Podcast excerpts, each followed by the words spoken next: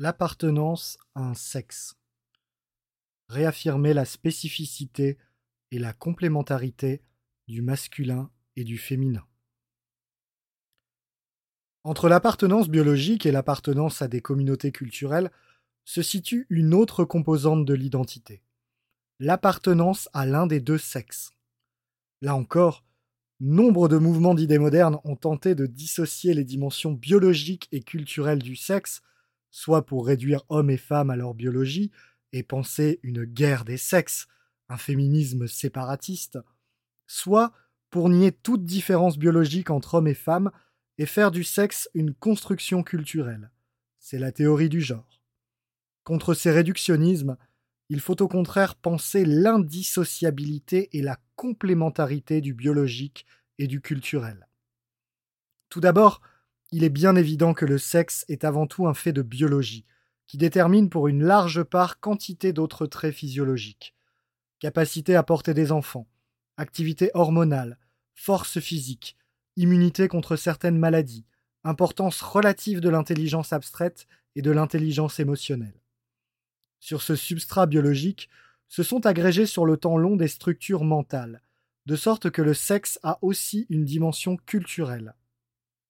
Masculins et féminins sont deux pôles de la vie sociale, associés à des représentations, des valeurs, des rôles spécifiques au sein de la famille et de la société.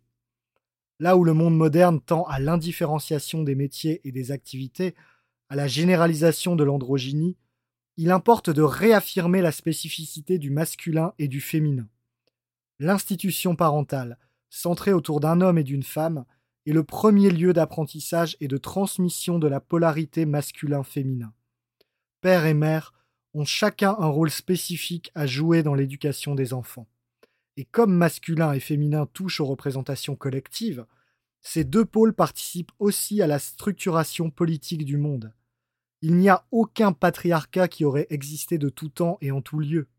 Il y a en revanche des conceptions différentes du masculin et du féminin et de leur articulation respective entre des aires politiques différentes. Ne voir chez un individu que son identité sexuelle est donc absurde.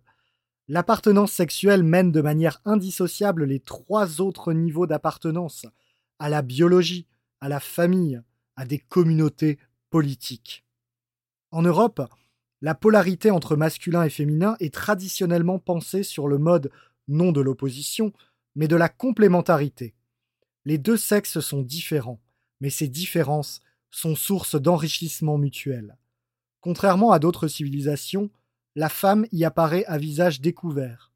Elle est honorée depuis des millénaires, à travers de multiples figures de divinités dans l'Antiquité païenne, de nombreuses saintes dans l'Europe médiévale, ainsi que des figures de guerrières ou de souveraines. Que l'on songe par exemple aux personnalités remarquables que furent Aliénor d'Aquitaine, Jeanne d'Arc ou Isabelle la catholique.